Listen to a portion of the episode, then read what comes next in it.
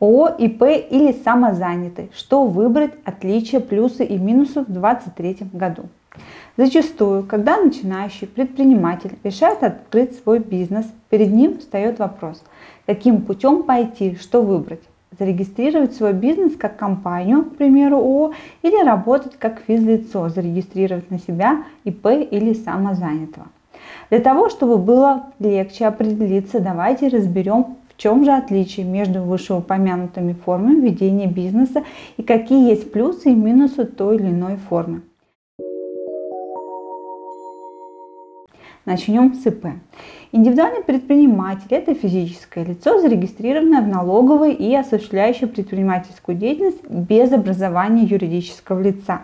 Регистрация физического лица в качестве ИП может быть осуществлена только по месту его официальной, постоянной или при отсутствии постоянной временной регистрации по месту жительства. ИП имеет некоторые преимущества перед ООО.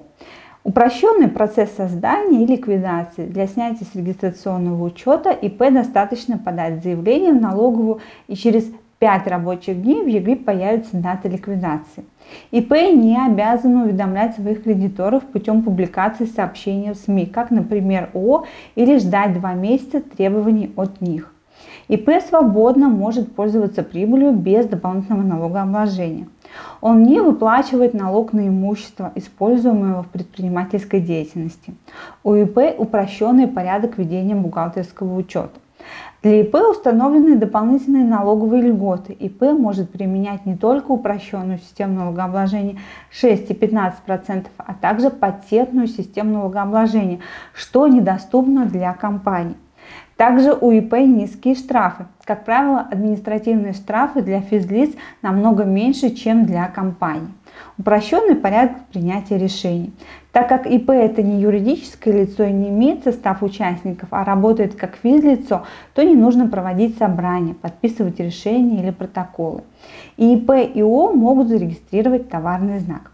Основными недостатками ИП является ответственность по обязательствам своим имуществом. Любое юридическое лицо создается учредителями, которые в свою очередь не отвечают по долгам общества. Соответственно, по своим обязательствам общество отвечает самостоятельно своим имуществом, имеющимся у него на балансе. Отсутствие возможности получать инвестиции. Инвесторы, инвестируя в какой-либо бизнес, должны получать прибыль. Когда речь идет о юрлице, например, то инвестор может внести инвестиции в долю уставного капитала и тем самым получить дивиденды от прибыли общества. Для ИП такой возможности нет и сложности с контрагентами. Зачастую ИП работает с применением УСН или патента. В связи с этим для многих компаний, работающих на основе, работать с ИП не очень выгодно. Помимо вышеперечисленных недостатков, есть огромный недостаток при ведении бизнеса через ИП. Это ограничение на осуществление некоторых видов деятельности, в том числе лицензируемых.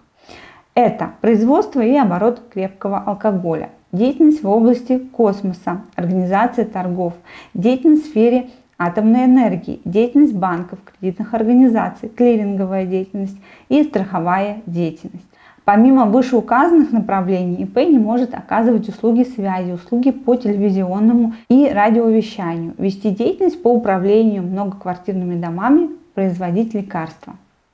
Также важно отметить, что ИП, будучи ранее судимым, не может заниматься такими видами деятельности, как организация молодежных туристических лагерей, горных туристических баз, детских лагерей на время каникул, образование, деятельность лечебных учреждений, деятельность медицинских лабораторий, представление социальных услуг, производство и показ фильмов, зрелищно-развлекательную деятельность, также деятельность в области культуры, деятельность в области спорта, организации отдыха и развлечений.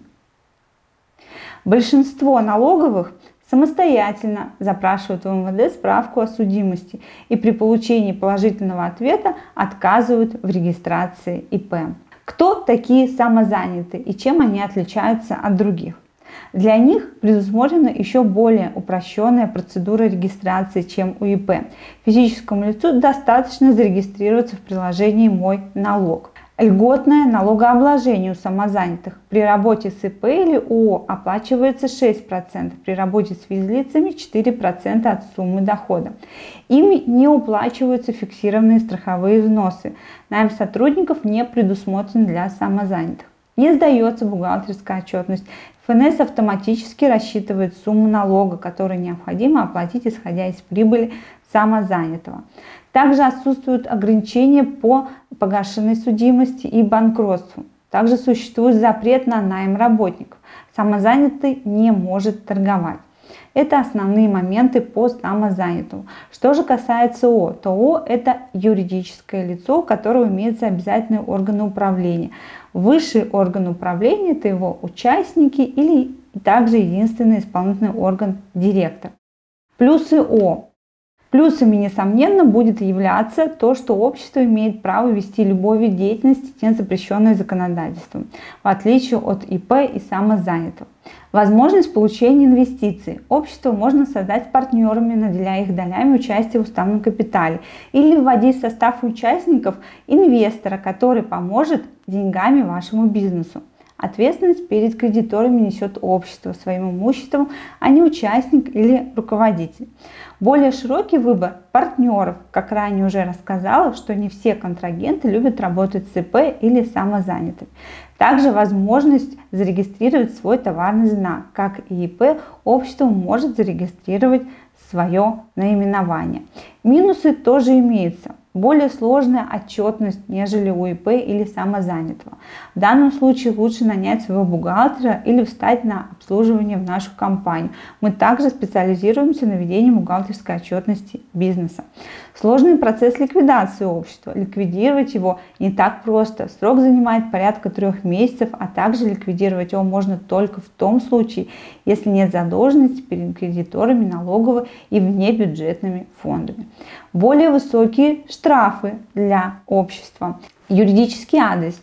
Общество обязано иметь адрес местонахождения единоличного исполнительного органа, директора и обязательно вносить достоверные сведения в ЕГРЮ.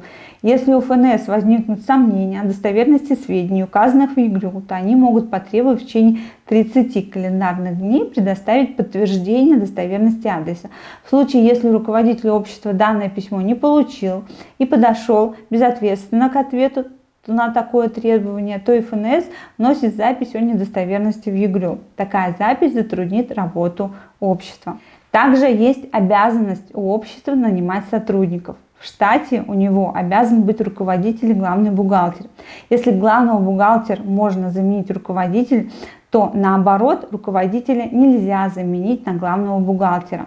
Общество без руководителя не может существовать. Соответственно, у возникают трудовые отношения, а значит и обязанность платить налоги за сотрудника. Сегодня мы с вами кратко разобрали и сравнили ИП, ООО и самозанятых. В любой форме ведения бизнеса есть как плюсы, так и минусы. Для того, чтобы определиться, как вам выгоднее или удобно будет вести свои дела, первую очередь определитесь со следующими пунктами. Первое.